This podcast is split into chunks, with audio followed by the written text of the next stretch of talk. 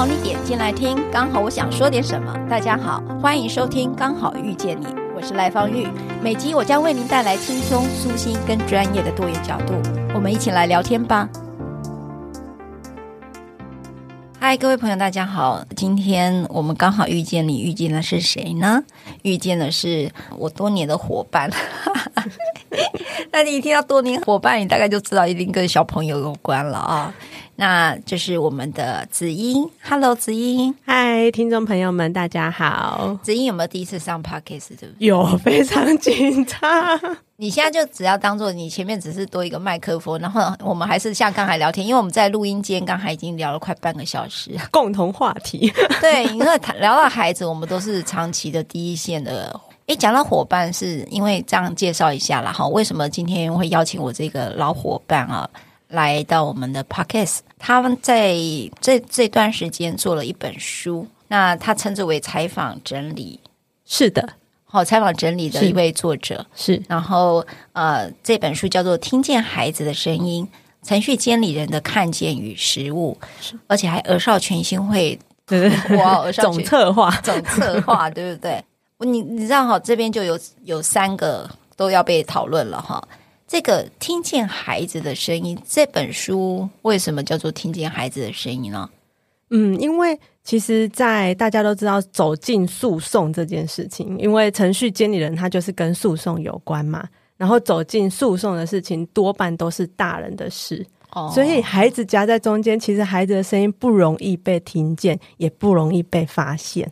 你知道这本书哈，就是呃，子英跟儿少权心会的一个合作，然后整理采访了呃一些程序监理人，所以就做了这本书。那这本书他就开宗明义说，听见孩子的声音。子英说不容易听见，是因为法院不让孩子说话吗？不然怎么会不容易听见呢？嗯，其实不是，我们就想象一个情境哦，如果假设爸爸妈妈的争执是非常激烈的。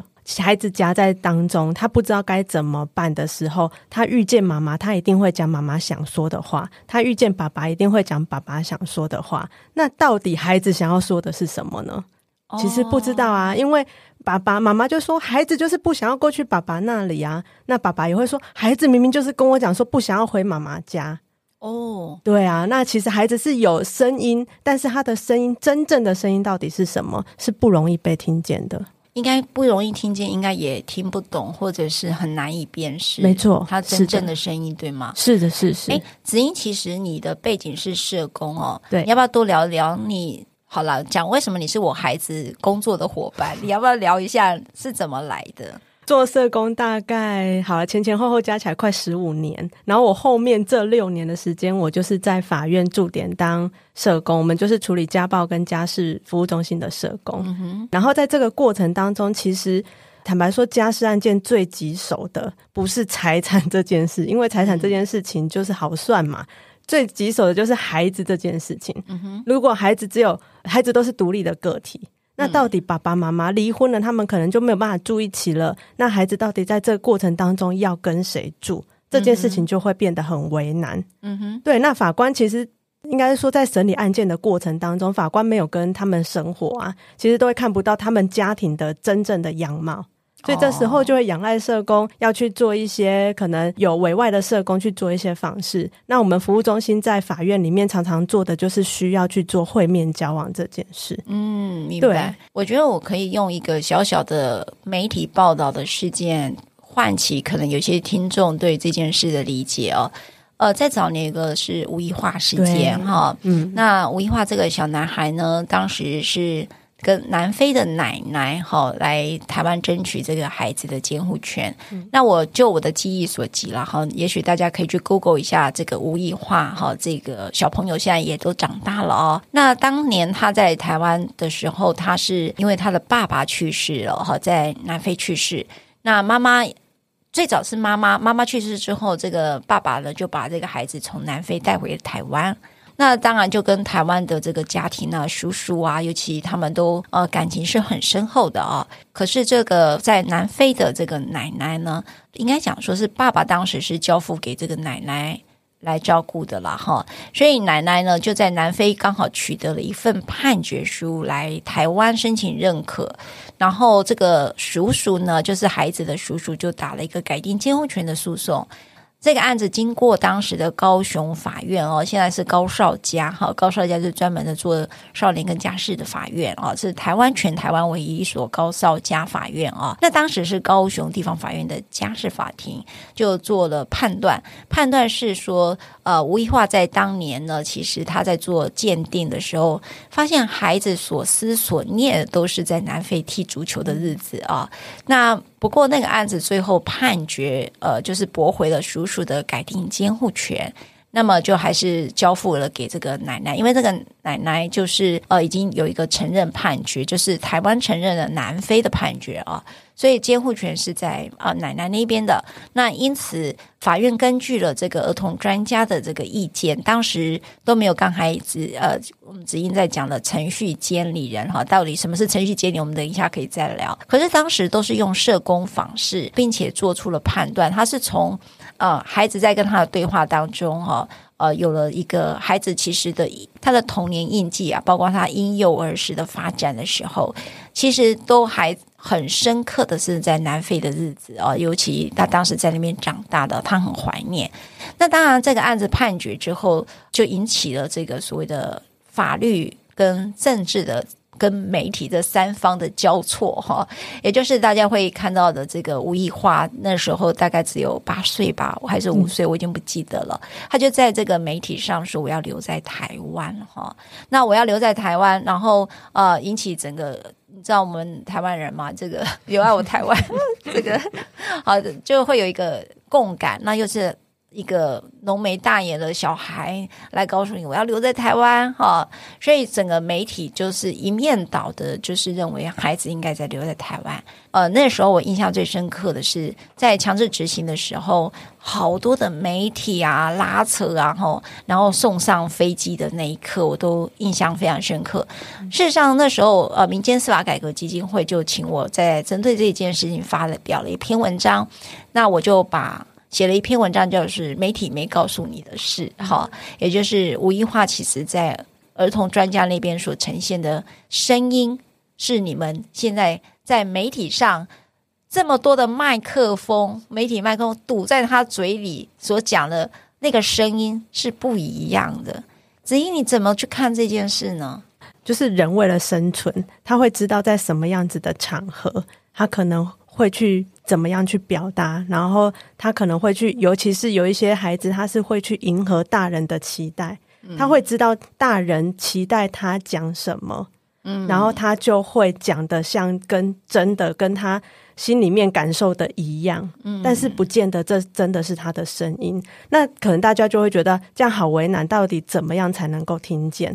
就得要从孩子可能日常生活当中的，不是只有一次的会面，或者是不是只有一次的谈话，能够去了解的。所以我会觉得，在媒体前面啊，或就是那个只是一次的性的那个说明或者是表达，那个很容易会让因为孩子知道他该怎么去说，或者是他受到一些压力，他就选择说了一些可能他知道大家比较符合大家期待的话语。嗯，对，所以我明白了，就是说孩子的声音不容易被辨识，是孩子因为他还在仰赖着大人，是是是，所以他会在因应他的生存议题的时候。呃，不敢讲出真心话，是没错。对，然后更何况那个媒体营造的舞台，就是要讲那句话，我要留在台湾。是，你知道那封信当时，呃，好多的媒体开始，就是那时候自媒体还不那么盛行啊，但是大家就开始去转发了一个这封信，就是媒体没有告诉你的事啊。那当然，那时候我就有特别感觉，就是。仿佛有一些事情，我们好像你大家如果有一点印象，就是现判八哈，这个大概在做儿童伙伴，大概就呃深刻的就是，好像就是让孩子一定要到法院说一些话哈。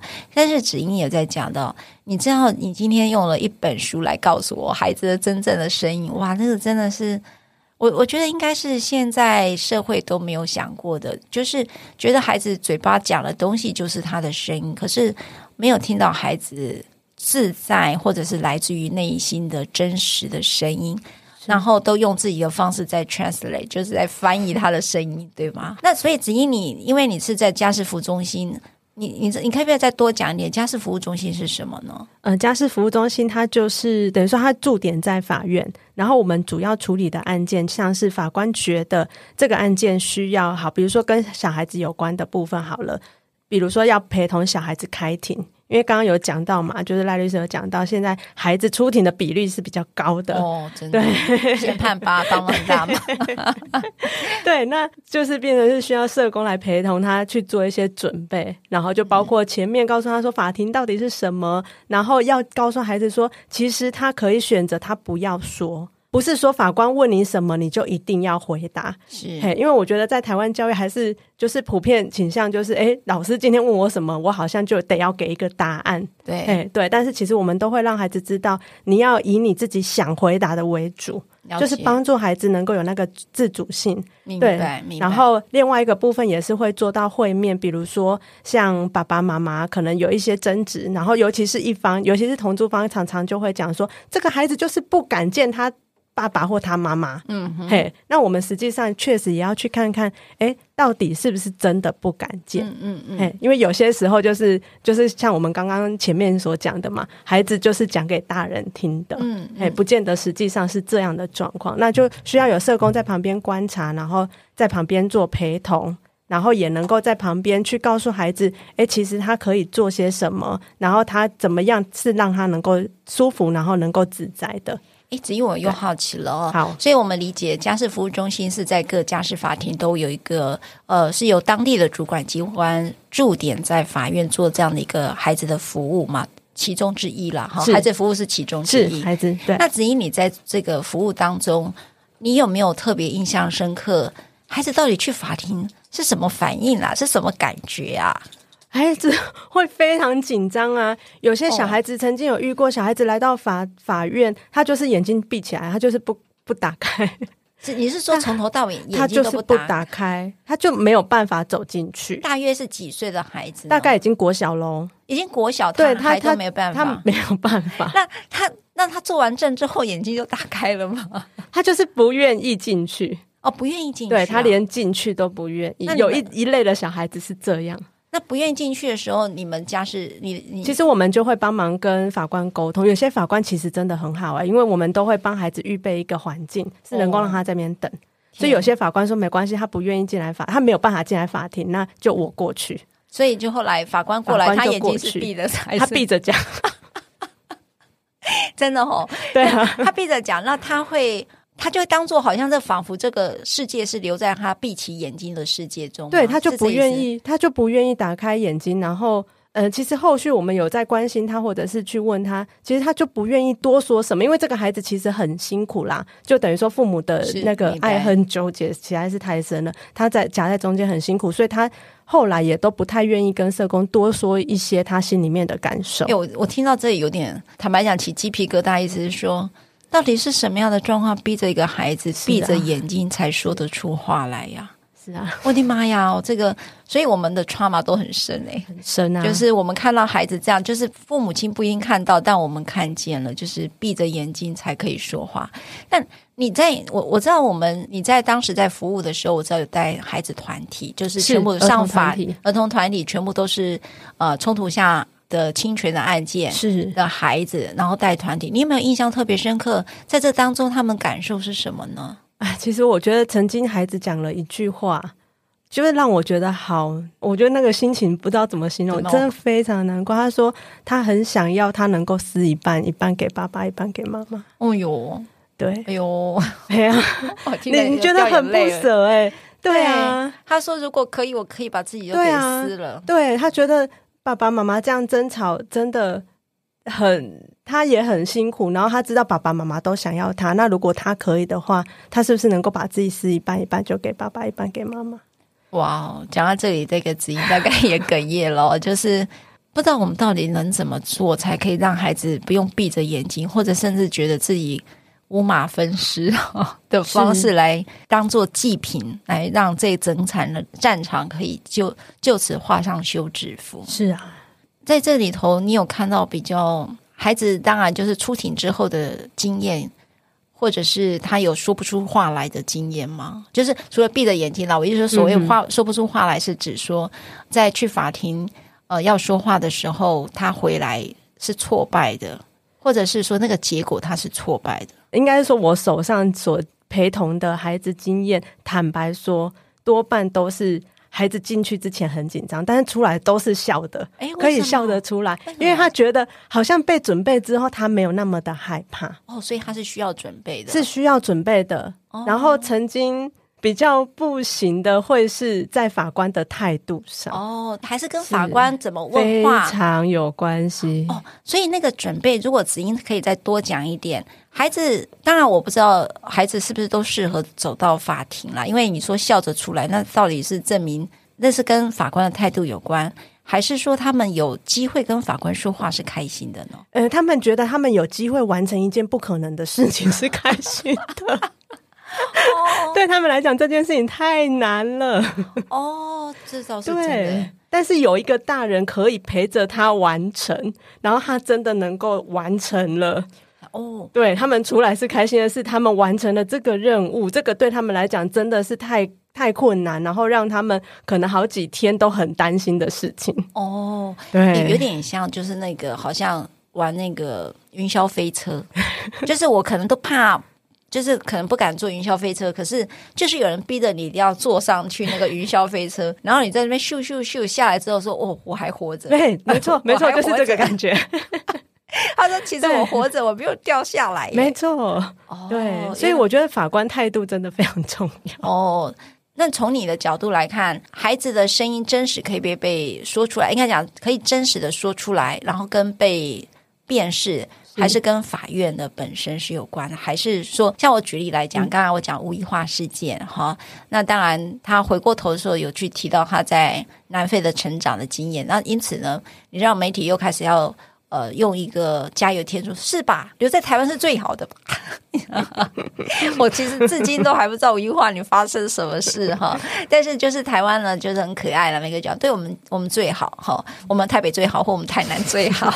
呃，那个护护护着自己的心情特别响了哈，就是那个声音特别响亮。所以我们在讨论第二个，就程序监理人啊。嗯、所以你在。你这本书是访谈了好多个程序监理，六位，总共六位，总共六位，他们都是什么样的背景啊？这六位比较特别的是，他们全部都是临床心理师。像我们做社政工作，其实大部分合作的是智商心理师，是因为我们在做家庭暴力跟性侵害案件啊，还有我们在做家事服务中心的时候，督导通常都是智商心理师的背景。是，但是很妙的是，程序监理人。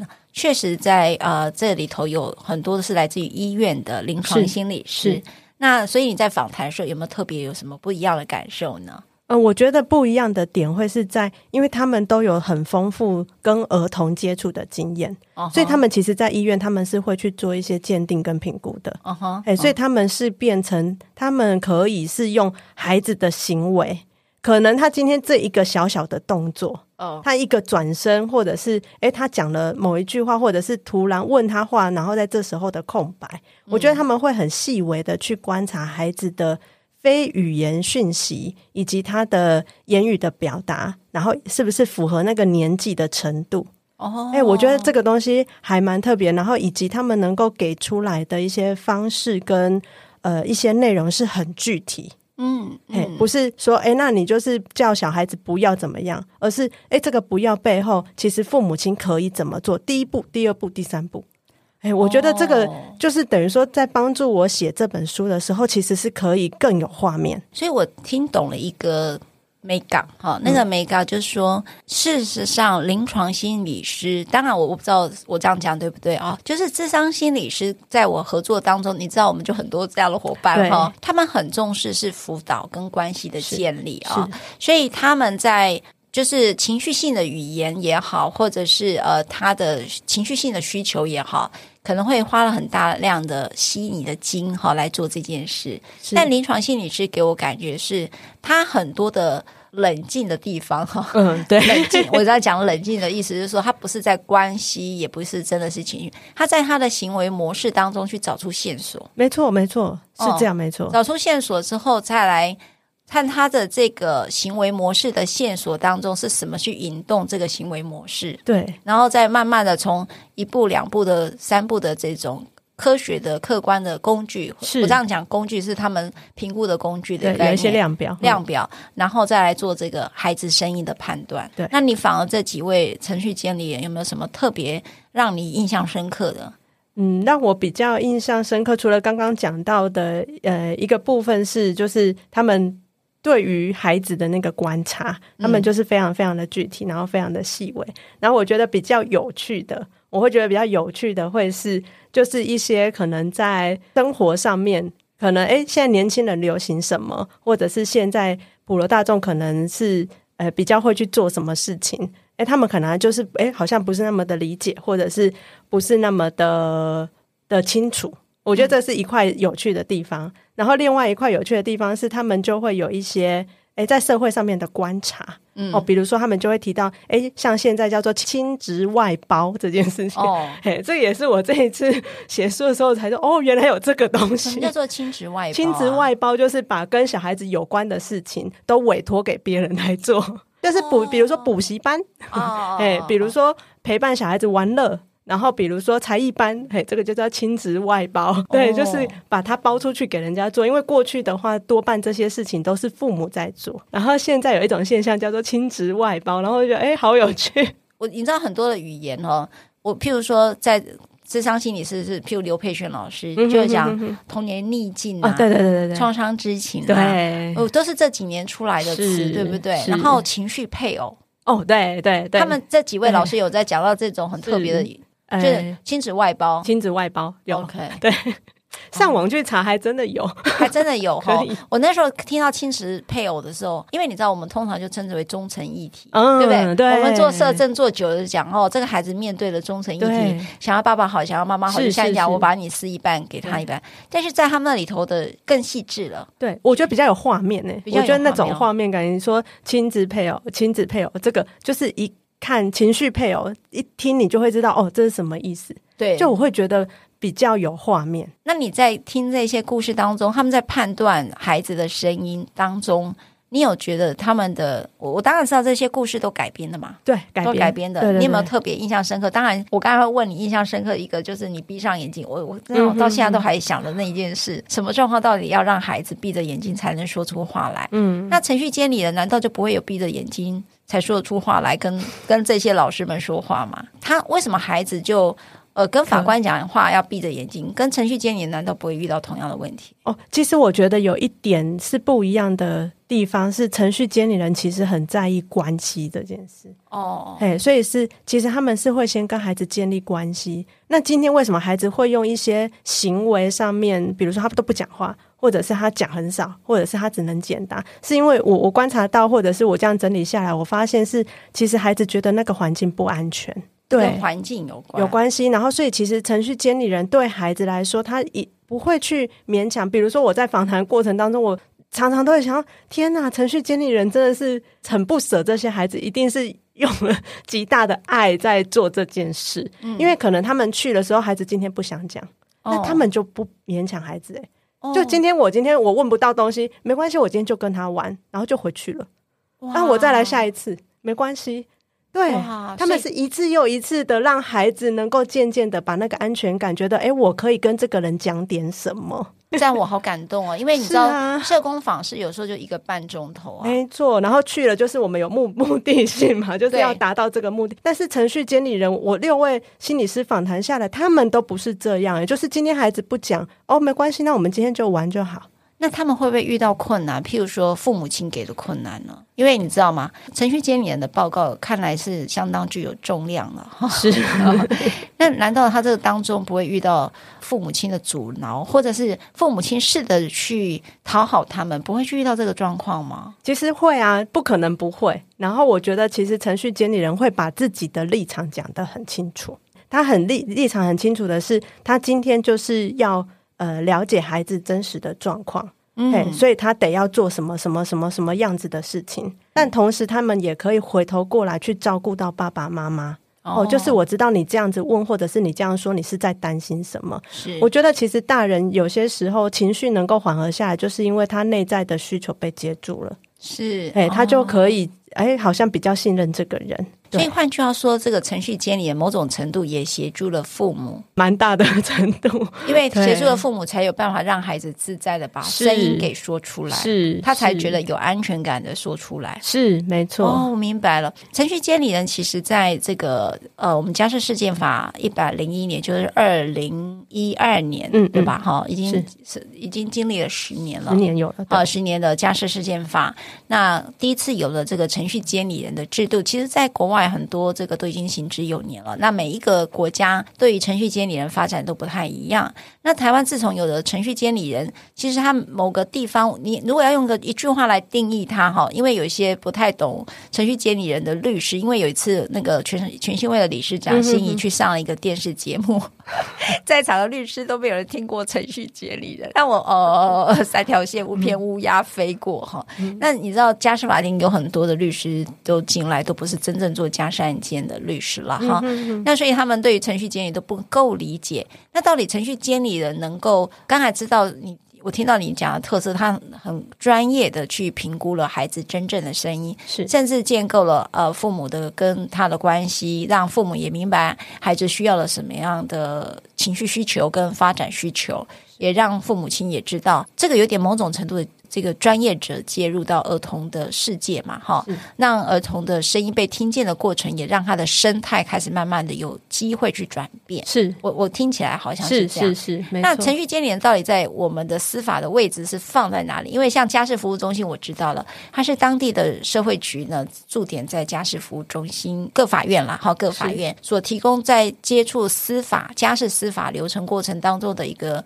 社会的资源的协助，那程序监理人又是放在哪个位置呢？呃，程序监理人呢、啊，他比较特别的是，他并不是每一个案件都会有程序监理人。嗯，哎，今天呃要有程序监理人，一个部分是法官觉得有需要选任。哎 Okay，那这个原因是因为法官觉得，哎，在这个过程当中，他实在是看不见孩子的主体性，嗯，他不太知道孩子到底是呃想要的是什么，或者是什么是对他是最佳利益。这时候就需要前端都会先是社工报告嘛，那有些时候法官就会在社工报告不清楚的地方，就会请家事调查官介入。后面或者是同时进行的部分，是法官才会去选任程序监理人。那因为程序监理人有涉及到费用这件事情，嗯、所以也是需要双方当事人同意。就是诶，法官这边选任，那当然双方当事人可以提供名单，这些名单在网络上面都查得到。会邀请子英来谈，就是因为儿少权心会出了一本书，那那个子英是主要的采访整理者啊、哦。那么其实我就笑称他叫甜调了哈。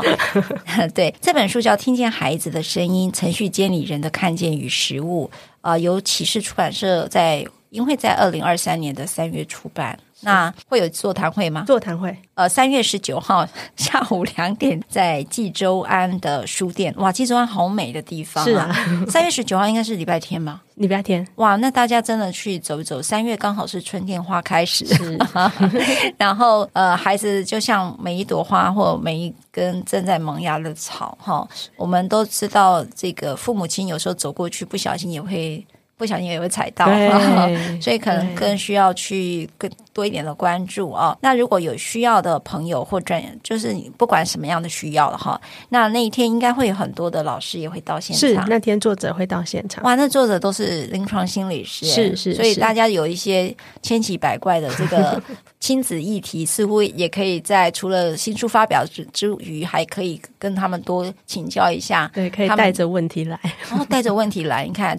这个去到赚到，因为这些临床心理师是很贵的，而且你不太容易碰面啦，是见到他们。这本书呢，呃，有。几个篇章哈，那这几个篇章有十二个篇章哈，我大致上提一下。第一个是经营关系决定了幸福的指数哈，所以大家就明白他会先告诉你这个到底关系怎么样去建构了哈。第二篇提到儿童代言人、程序监理人，也就刚才我试着问子英，程序监理人到底是在司法程序中的哪一个位置哈？第三章呢是一个朦胧不清的家，第四章好难为的会面，看来就是一个完全见不到孩子的。一个困境，那之后的几章，请各位到时候买书来看了哈。是那这个子英在那么在这个疫情期间哈，就非常有节奏的、自律性的去做这样的采访，写了这本书。